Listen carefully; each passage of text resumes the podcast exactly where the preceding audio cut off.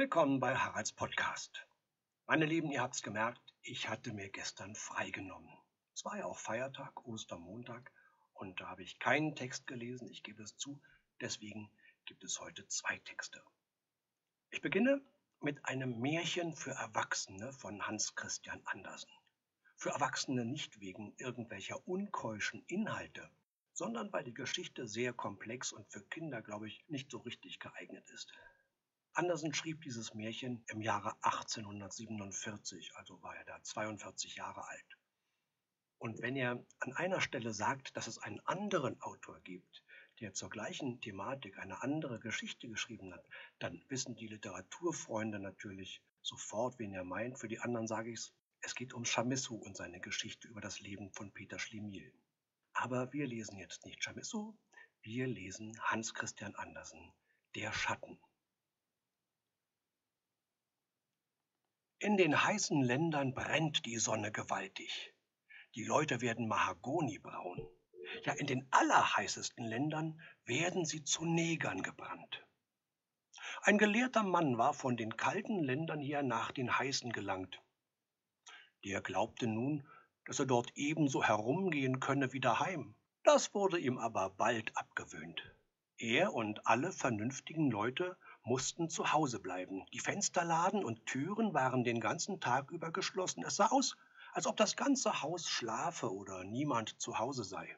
Die schmale Straße mit den hohen Gebäuden, wo er wohnte, war nun auch so gebaut, dass die Sonne vom Morgen bis zum Abend hineinschien. Es war wirklich nicht auszuhalten.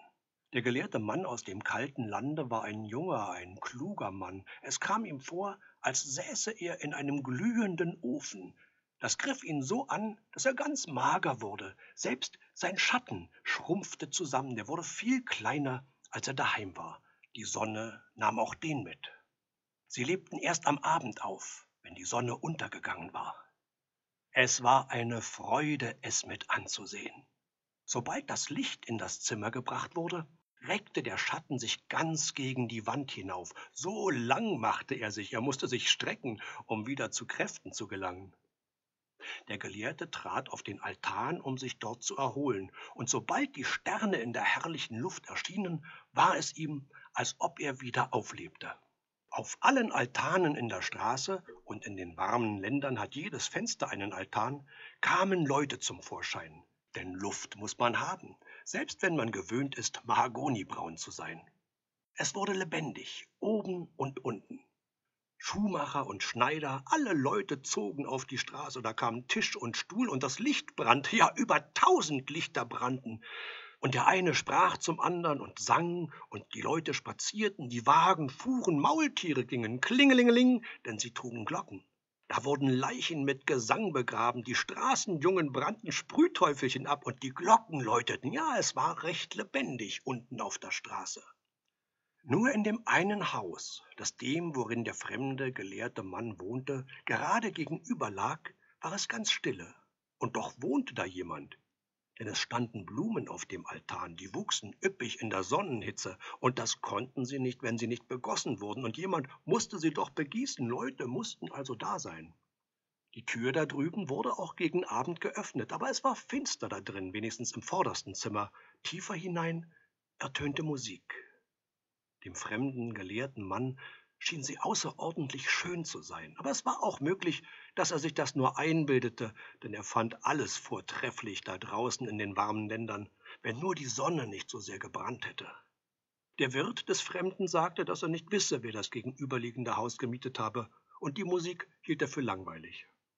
Einmal nachts erwachte der Fremde. Er schlief bei offener Altantür. Der Vorhang vor ihr wurde durch den Wind gelüftet, und es war ihm, als ob ein wunderbarer Glanz vom gegenüberliegenden Altan käme. Alle Blumen leuchteten wie Flammen in den herrlichsten Farben, und mitten unter den Blumen stand eine schlanke, liebliche Jungfrau, als ob auch sie leuchtete. Es blendete ihm förmlich die Augen, er riss sie aber auch gewaltig weit auf und kam eben aus dem Schlaf. Mit einem Sprung stand er auf dem Fußboden. Ganz leise schlich er hinter den Vorhang, aber die Jungfrau war fort. Der Glanz war fort. Die Blumen leuchteten gar nicht, sondern standen wie immer. Die Tür war angelehnt und tief aus dem Innern erklang Musik. so lieblich und schön, dass man in süße Gedanken versenkt werden konnte. Es war wie ein Zauber. Und wer wohnte da? Wo war der Eingang? Im ganzen Erdgeschoss war Laden an Laden, und da konnten die Leute doch nicht immer hindurchlaufen. Eines Abends saß der Fremde draußen auf seinem Altan, im Zimmer hinter ihm brannte Licht, und deshalb war es ganz natürlich, dass sein Schatten auf die gegenüberliegende Wand fiel. Ja, da saß er gerade drüben zwischen den Blumen auf dem Altan. Und wenn der Fremde sich bewegte, so bewegte sich der Schatten auch.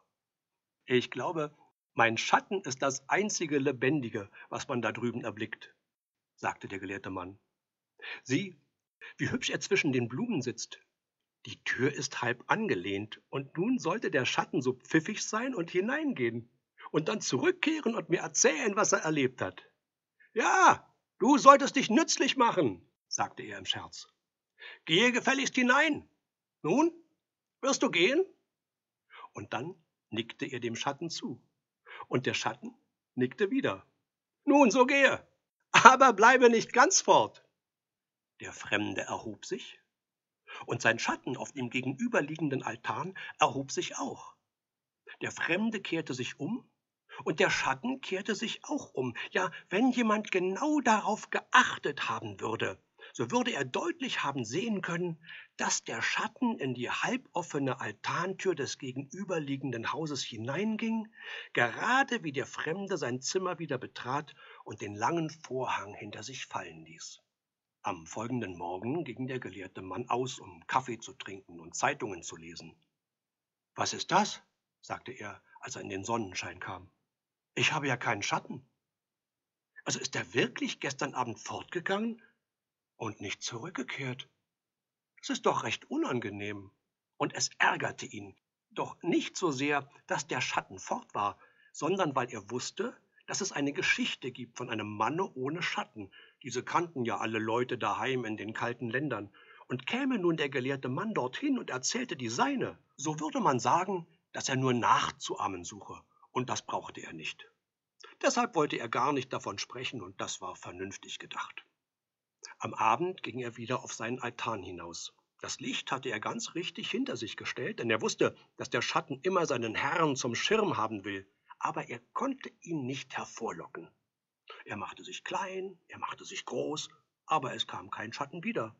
Er sagte, hm, hm, aber es half nichts. Ärgerlich war es, aber in den warmen Ländern wächst alles geschwind, und nach Verlauf von acht Tagen bemerkte er zu seinem großen Vergnügen, dass ihm ein neuer Schatten von den Beinen auswuchs, sobald er in den Sonnenschein kam. Die Wurzel musste sitzen geblieben sein.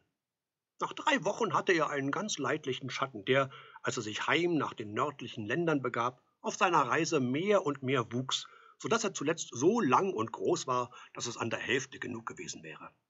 So kam der gelehrte Mann nach Hause, und er schrieb Bücher über das, was wahr ist in der Welt, und über das, was gut und was schön ist, und so verstrichen Tage und Jahre, es vergingen viele Jahre. Da saß er eines Abends in seinem Zimmer und da klopfte es ganz sacht an die Tür. Herein, sagte er, aber es kam niemand. Da öffnete er die Tür, und da stand ein außerordentlich magerer Mensch vor ihm, so dass es ihm ganz sonderbar wurde. Übrigens war der Mensch sehr fein gekleidet, es musste ein vornehmer Mann sein. Mit wem habe ich die Ehre zu sprechen? fragte der Gelehrte. Ja, das dachte ich wohl, sagte der feine Mann dass Sie mich nicht erkennen würden. Ich bin so viel Körper geworden. Ich habe ordentlich Fleisch und Kleider bekommen. Sie haben wohl nie daran gedacht, mich in solchem Wohlstand zu erblicken. Kennen Sie Ihren alten Schatten nicht? Ja, Sie haben sicher nicht geglaubt, dass ich je wiederkommen würde. Mir ist es außerordentlich wohl ergangen, seitdem ich das letzte Mal bei Ihnen war. Ich bin in jeder Hinsicht sehr vermögend geworden. Wenn ich mich vom Dienst freikaufen will, so kann ich es. Dabei klapperte er mit einem ganzen Bund kostbarer Petschafte, die an der Uhr hingen, und er streckte seine Hand in die dicke goldene Kette, die er um den Hals trug. Wie blitzten alle Finger von Diamantringen, und das war alles echt. Nein, ich kann mich gar nicht erholen, sagte der gelehrte Mann. Was bedeutet dies alles? Ja, es ist nichts Gewöhnliches, sagte der Schatten. Aber Sie gehören ja selbst nicht zu den Gewöhnlichen, und ich, das wissen Sie wohl, bin von Kindesbeinen an in Ihre Fußstapfen getreten. Sobald Sie fanden, dass ich reif war, um allein in die Welt hinauszugehen, ging ich meinen eigenen Weg. Ich befinde mich in der besten Lage, aber es befiel mich eine Art von Sehnsucht, Sie noch einmal zu sehen, bevor Sie sterben. Sie müssen ja sterben. Auch wollte ich diese Länder gern wiedersehen, denn man liebt das Vaterland doch immer. Ich weiß, Sie haben wieder einen anderen Schatten erhalten. Habe ich ihm oder Ihnen etwas zu bezahlen? Haben Sie nur die Güte, es zu sagen. Nein, bist du es wirklich? sagte der gelehrte Mann. Das ist doch höchst merkwürdig. Nie hätte ich geglaubt, dass ein alter Schatten als Mensch wiederkommen könne. Sagen Sie mir, was ich zu bezahlen habe, sagte der Schatten, denn ich will nicht gerne jemandes Schuldner sein. Wie kannst du so sprechen? sagte der gelehrte Mann. Von Schuld kann hier nicht die Rede sein. Sei so frei wie irgendeiner. Ich freue mich außerordentlich über dein Glück. Setze dich, alter Freund, und erzähle mir nur, wie sich alles zugetragen und was du dort in den warmen Ländern in dem gegenüberliegenden Hause erblickt hast. Ja, das werde ich Ihnen erzählen, sagte der Schatten und setzte sich nieder. Aber dann müssen Sie mir auch versprechen, dass Sie nie jemand hier in der Stadt, wo Sie mich auch treffen mögen, sagen, dass ich Ihr Schatten gewesen bin. Ich beabsichtige mich zu verloben. Ich kann mehr als eine Familie ernähren. Sei ganz ruhig, sagte der gelehrte Mann. Ich werde niemand sagen, wer du bist. Hier ist meine Hand. Ich verspreche es. Und ein Mann, ein Wort. Ein Wort, ein Schatten, sagte der Schatten denn so musste er sprechen. Es war übrigens wirklich merkwürdig, wie sehr er Mensch war. Er war ganz schwarz gekleidet und in das allerfeinste schwarze Tuch hatte glänzende Stiefel und einen Hut, den man zusammendrücken konnte, so dass er nichts als Deckel und Krempe war, nicht zu gedenken der Petschafte, der goldenen Halskette und der Diamantringe. Ja, der Schatten war ganz außerordentlich gut gekleidet, und das war es gerade, was ihn zu einem ganzen Menschen machte. Nun werde ich erzählen, sagte der Schatten, und dann setzte er seine Beine mit den Stiefeln so fest er konnte auf den Arm des neuen Schattens des gelehrten Mannes nieder, der wie ein Pudel zu seinen Füßen lag. Und das geschah nun entweder aus Hochmut oder vielleicht mit dem Wunsche, dass der Neue daran hängen bleiben sollte. Aber der liegende Schatten verhielt sich ganz still und ruhig, um recht zuzuhören, er wollte wohl auch wissen, wie man so loskommen und sich zu seinem eigenen Herrn aufschwingen könne. Wissen Sie, wer in dem gegenüberliegenden Hause wohnte? sagte der Schatten. Es war das Schönste von allem. Es war die Poesie. Ich war dort drei Wochen, und das ist ebenso wirksam, als ob man dreitausend Jahre oder noch länger lebte und alles lesen würde, was gedichtet und geschrieben ist. Das behaupte ich, und das ist richtig. Ich habe alles gesehen und ich weiß alles. Die Poesie, rief der gelehrte Mann. Ja, sie ist oft Einsiedlerin in den großen Städten. Die Poesie. Ja, ich habe sie einen einzigen kurzen Augenblick gesehen, aber ich hatte die Augen voll Schlaf. Sie stand auf dem Altan und leuchtete, wie das Nordlicht leuchtet. Erzähle, erzähle. Du warst auf dem Altan. Du gingst zur Tür hinein und dann dann befand ich mich im Vorzimmer, sagte der Schatten. Sie saßen stets und sahen nach dem Vorgemach hinüber. Da war gar kein Licht, dort herrschte eine Art Dämmerung, aber in einer langen Reihe von Zimmern und Sälen standen die einander gegenüberliegenden Türen offen.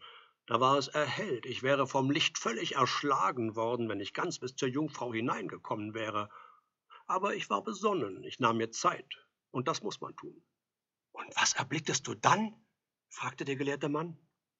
Ich sah alles, und ich werde es Ihnen erzählen, aber es ist durchaus kein Stolz von meiner Seite. Als freier Mann und bei den Kenntnissen, die ich besitze, meine gute Stellung und meine ausgezeichneten Vermögensverhältnisse nicht zu erwähnen, so wünschte ich wohl, dass Sie mich Sie nennen möchten. Ich bitte um Verzeihung, sagte der gelehrte Mann. Es ist eine alte, eingewurzelte Gewohnheit. Sie haben vollkommen recht, und ich werde daran denken, aber nun erzählen Sie mir alles, was Sie gesehen haben. Alles, sagte der Schatten. Denn ich sah alles und weiß alles. Wie sah es in den innersten Sälen aus? fragte der gelehrte Mann. War es dort wie in dem frischen Walde? War es dort wie in einer Kirche? Waren die Säle wie der sternenhelle Himmel, wenn man auf den hohen Bergen steht? Alles war da, sagte der Schatten. Ich ging ja nicht ganz hinein, ich blieb im vordersten Zimmer in der Dämmerung, aber da stand ich sehr gut. Ich sah alles und ich weiß alles. Ich bin am Hofe der Poesie im Vorgemach gewesen. Aber was sahen Sie? Gingen durch die großen Säle alle Götter der Vorzeit? Kämpften dort die alten Helden, spielten dort liebliche Kinder und erzählten ihre Träume? Ich sage Ihnen, dass ich dort war, und Sie begreifen wohl, dass ich alles sah, was dort zu sehen war. Wären Sie hinübergekommen, so wären Sie nicht Mensch geblieben. Aber das wurde ich. Und zugleich lernte ich meine innerste Natur, mein Angeborenes, die Verwandtschaft, die ich mit der Poesie hatte, kennen. Ja, damals, als ich bei Ihnen war, dachte ich nicht darüber nach. Aber immer, das wissen Sie, wenn die Sonne auf oder unterging, wurde ich so wunderbar groß. Im Mondschein war ich fast noch deutlicher als Sie selbst. Ich verstand damals meine Natur nicht. Im Vorgemach der Poesie wurde es mir klar. Ich wurde Mensch, Reif ging ich daraus hervor. Aber sie waren nicht mehr in den warmen Ländern. Ich schämte mich, als Mensch zu gehen, wie ich ging. Ich bedurfte der Stiefel, der Kleider, dieses ganzen Menschenfirnisses, der den Menschen kenntlich macht. Ich suchte Schutz, ja, Ihnen sage ich es, Sie setzen es ja in kein Buch. Ich suchte Schutz im Rock der Kuchenfrau, darin versteckte ich mich. Die Frau dachte gar nicht daran, wie viel sie verberge. Erst am Abend ging ich aus. Ich lief im Mondschein auf der Straße herum. Ich streckte mich lang gegen die Mauer. Das kitzelte so schön den Rücken. Ich lief hinauf und hinab, schaute durch die höchsten Fenster in die Säle und aufs Dach. Ich sah hin, wohin niemand sehen konnte, und ich erblickte, was kein anderer sah, was niemand sehen sollte. Es ist im Grunde eine böse Welt. Ich sah das Allerunglaublichste. Ich sah, sagte der Schatten, was kein Mensch wissen sollte. Hätte ich eine Zeitung geschrieben, die wäre gelesen worden. Aber ich schrieb gerade an die Personen selbst. Und es entstand Schrecken in allen Städten, in die ich kam. Sie wurden bange vor mir und sie hatten mich außerordentlich lieb. Die Lehrer machten mich zum Lehrer, die Schneider gaben mir neue Kleider, ich bin gut versorgt. Der Münzmeister schlug Münzen für mich und die Frauen sagten, ich sei schön. So wurde ich der Mann, der ich bin. Und nun sage ich Ihnen Lebewohl. Hier ist meine Karte. Ich wohne auf der Sonnenseite und bin bei Regenwetter immer zu Hause. Damit machte der Schatten eine leichte Verbeugung und ging. Das war doch merkwürdig, sagte der gelehrte Mann. Es verstrichen Jahr und Tag, dann kam der Schatten wieder. Wie geht es? fragte er. Ach, sagte der gelehrte Mann, ich schreibe über das Wahre und das Gute und das Schöne, aber niemand mag dergleichen hören. Ich bin ganz verzweifelt. Ich nehme mir das so zu Herzen. Das tue ich nicht, sagte der Schatten. Ich werde fett, und das muss man zu werden trachten. Ja, Sie verstehen sich nicht auf die Welt. Sie werden krank dabei. Sie müssen reisen. Ich mache im Sommer eine Reise. Wollen Sie mitkommen? Ich möchte wohl einen Reisekameraden haben. Wollen Sie als Schatten mitreisen? Es wird mir sehr viel Vergnügen machen, Sie mitzunehmen. Ich bezahle die Reise. Das geht zu weit, sagte der gelehrte Mann. Das ist gerade, wie man es nimmt, sagte der Schatten. Eine Reise wird Ihnen außerordentlich wohltun. Wollen Sie mein Schatten sein, so sollen Sie auf der Reise alles frei haben. Das ist zu toll, sagte der gelehrte Mann. Aber die Welt ist nun so, sagte der Schatten. Und so bleibt sie auch. Und dann ging der Schatten. Dem gelehrten Mann ging es gar nicht gut. Sorgen und Plagen verfolgten ihn, und was er über das Wahre und das Gute und das Schöne sagte, das war für die meisten gerade wie Rosen für eine Kuh. Er war zuletzt krank. Sie sehen wirklich wie ein Schatten aus, sagten die Leute zu ihm. Und es schauderte den gelehrten Mann, wenn er darüber nachdachte. Sie müssen in ein Bad reisen, sagte der Schatten, der ihn zu besuchen kam. Da hilft nichts weiter. Ich will Sie aus alter Bekanntschaft mitnehmen. Ich bezahle die Reise und Sie machen die Beschreibung und belustigen mich ein wenig unterwegs. Ich will nach einem Bade, mein Bart wächst nicht hervor, wie er sollte. Das ist auch eine Krankheit und einen Bart muss man haben. Seien Sie nun vernünftig und nehmen Sie mein Anerbieten an. Wir reisen ja wie Kameraden. Und dann reisten sie. Der Schatten war Herr und der Herr war Schatten. Sie fuhren miteinander, sie ritten und gingen zusammen, Seite an Seite, vor und hintereinander, je nachdem, wo die Sonne stand. Der Schatten wusste sich immer auf dem Herrenplatz zu halten, und das fiel dem gelehrten Manne nicht weiter auf. Er war sehr gutmütig und sehr sanft und freundlich. Und da sagte er eines Tages zum Schatten, da wir nun so Reisekameraden geworden, wie wir jetzt sind, und wir zugleich von der Kindheit an zusammen aufgewachsen sind, wollen wir da nicht Brüderschaft trinken? Das ist doch weit traulicher. Sie sagen da etwas, sagte der Schatten, der ja nun der eigentliche Herr war, das ist recht gerade heraus und wohlgemeint gesprochen. Sie als gelehrter Mann wissen sicher, wie sonderbar die Natur ist. Manche Menschen können es nicht ertragen, Seide anzufassen, dann wird ihnen unwohl. Anderen geht es durch alle Glieder, wenn man mit einem Nagel gegen eine Glasscheibe reibt. Ich habe ein ebensolches Gefühl, wenn ich höre, dass Sie du zu mir sagen. Ich fühle mich gleichsam zu Boden gedrückt, wie in meiner ersten Stellung bei Ihnen. Sie sehen, es ist ein Gefühl, es ist nicht Stolz. Ich kann Sie nicht du zu mir sagen lassen. Aber ich werde du zu Ihnen sagen, dann ist die Hälfte Ihres Wunsches erfüllt. Und dann sagte der Schatten du zu seinem früheren Herrn. Das ist doch wahrhaft toll, dachte er, dass ich Sie sagen muss und er du sagt. Aber nun musste er aushalten. Dann kamen sie nach einem Bade, wo viele Fremde waren, und unter diesen eine schöne Königstochter. Sie hatte die Krankheit, dass sie allzu scharf sah, und das war höchst beängstigend. Sie merkte sogleich, dass der Neuangekommene eine ganz andere Person sei als alle die anderen. Er ist hier, um seinen Bart zum Wachsen zu bringen, sagte man. Aber ich erkenne die rechte Ursache. Er kann keinen Schatten werfen. Sie war neugierig geworden, und daher ließ sie sich sogleich auf der Promenade mit dem fremden Herrn in ein Gespräch ein. Als Königstochter brauchte sie nicht viel Umstände zu machen, und deshalb sagte sie Ihre Krankheit ist, dass Sie keinen Schatten werfen können. Ihre königliche Hoheit müssen sich bedeutend in der Besserung befinden, sagte der Schatten. Ich weiß, dass Ihr Übel darin besteht, dass Sie allzu scharf sehen, das hat sich aber verloren, Sie sind geheilt. Ich habe gerade einen ganz ungewöhnlichen Schatten. Sehen Sie nicht die Person, die immer mit mir geht? Andere Menschen haben einen gewöhnlichen Schatten, ich liebe aber das Gewöhnliche nicht. Man gibt oft seinen Dienern feineres Tuch, als man selbst trägt, und so habe ich meinen Schatten zum Menschen aufputzen lassen. Ja, Sie sehen, dass ich ihm sogar einen Schatten gegeben habe. Das ist etwas Kostbares, aber ich liebe es, etwas für mich allein zu haben. Was? dachte die Prinzessin. Sollte ich mich wirklich erholt haben? Dieses Bad ist das Beste von allen. Das Wasser hat in unserer Zeit ganz erstaunliche Kräfte.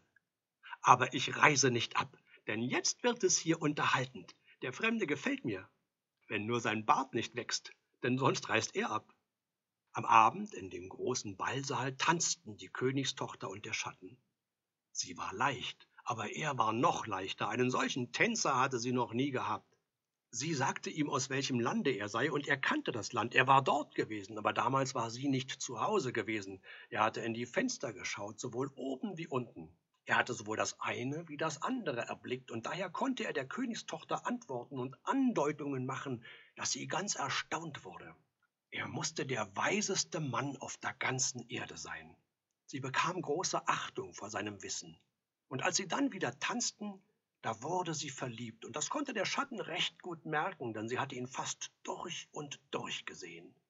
Dann tanzten sie noch einmal, und da war sie nahe daran, es zu sagen, aber sie war besonnen Sie dachte an ihr Land und an ihr Reich und an die vielen Menschen, die sie zu regieren hatte. Ein weiser Mann ist er, sagte sie zu sich selbst. Das ist gut. Und herrlich tanzt er, das ist auch gut. Ob er aber gründliche Kenntnisse hat, das muss untersucht werden. Nun fing sie an, ihn nach etwas von dem Allerschwierigsten zu fragen. Sie hätte es selbst nicht beantworten können, und der Schatten machte ein ganz sonderbares Gesicht. Das können Sie nicht beantworten, sagte die Königstochter. Es gehört zu meiner Schulgelehrsamkeit, sagte der Schatten. Ich glaube sogar, mein Schatten dort bei der Tür kann es beantworten. Ihr Schatten? sagte die Königstochter. Das würde höchst merkwürdig sein. Ja, ich sage nicht mit Bestimmtheit, dass er es kann, sagte der Schatten. Aber ich möchte es glauben. Er ist mir nun viele Jahre lang gefolgt und hat mich gehört.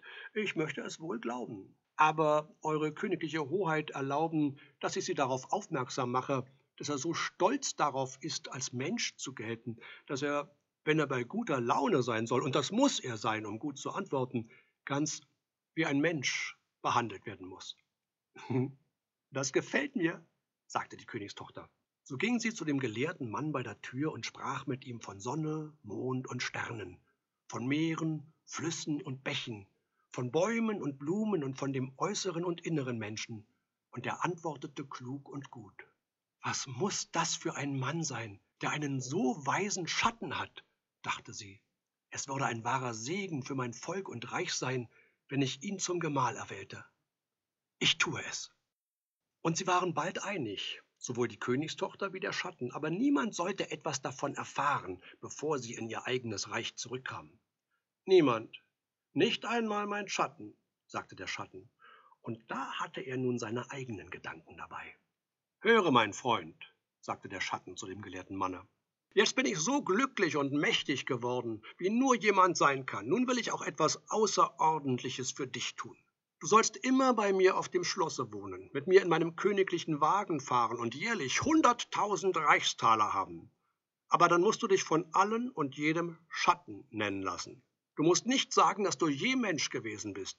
Und einmal des Jahres, wenn ich auf dem Altan im Sonnenschein sitze und mich sehen lasse, musst du zu meinen Füßen liegen, wie es einem Schatten gebührt. Ich will dir sagen, ich heirate die Königstochter. Heute soll die Hochzeit gefeiert werden. Nein, das ist doch zu toll, sagte der gelehrte Mann. Das will ich nicht, das tue ich nicht. Das heißt das ganze Land betrügen und die Königstochter dazu. Ich sage alles, dass ich ein Mensch bin und dass du ein Schatten bist. Du bist nur angekleidet. Das glaubt niemand, sagte der Schatten. Sei vernünftig oder ich rufe die Wache. Ich gehe gerade zur Königstochter, sagte der gelehrte Mann. Aber ich gehe zuerst, sagte der Schatten, und du gehst in das Gefängnis. Und das musste er, denn die Schildwachen gehorchten ihm, von dem sie wussten, dass die Königstochter ihn heiraten wollte. Du bebst ja und zitterst an allen Gliedern, so dass es mir ganz Angst und Bange wird, sagte die Königstochter, als der Schatten zu ihr hereinkam. Ist etwas vorgefallen? Du musst zu heute Abend nicht krank werden, wo wir Hochzeit halten wollen. Ich habe das Greulichste erlebt, was man erleben kann, sagte der Schatten. Denke dir, ja, Solch ein armes Schattengehirn kann nicht viel aushalten. Denke dir, mein Schatten ist verrückt geworden. Er glaubt, er sei ein Mensch, also dass es nun umgekehrt wäre und ich denke nur, dass ich sein Schatten sei. Das ist doch fürchterlich, sagte die Prinzessin und schüttelte sich. Er ist doch eingesperrt? Das ist er. Ich fürchte, er wird sich nie wieder erholen. Der arme Schatten, sagte die Prinzessin. Er ist sehr unglücklich. Es ist eine wahre Wohltat, ihn von dem bisschen Leben, was er hat, zu befreien. Und wenn ich recht darüber nachdenke, so glaube ich, es wird notwendig sein, dass man es in aller Stille mit ihm abmacht. Das ist freilich hart, sagte der Schatten, denn er war ein treuer Diener. Und dann tat er, als ob er seufzte. Du bist ein edler Mann, sagte die Königstochter. Am Abend war die ganze Stadt erleuchtet und die Kanonen gingen los. Bumm! Und die Soldaten präsentierten das Gewehr. Das war eine Hochzeit, wie man sie nicht alle Tage zu sehen bekam. Die Königstochter und der Schatten traten auf den Altan hinaus, um sich sehen zu lassen und noch einmal ein Hurra zu bekommen. Der gelehrte Mann hörte nichts von diesen Herrlichkeiten, denn ihm hatten sie das Leben genommen.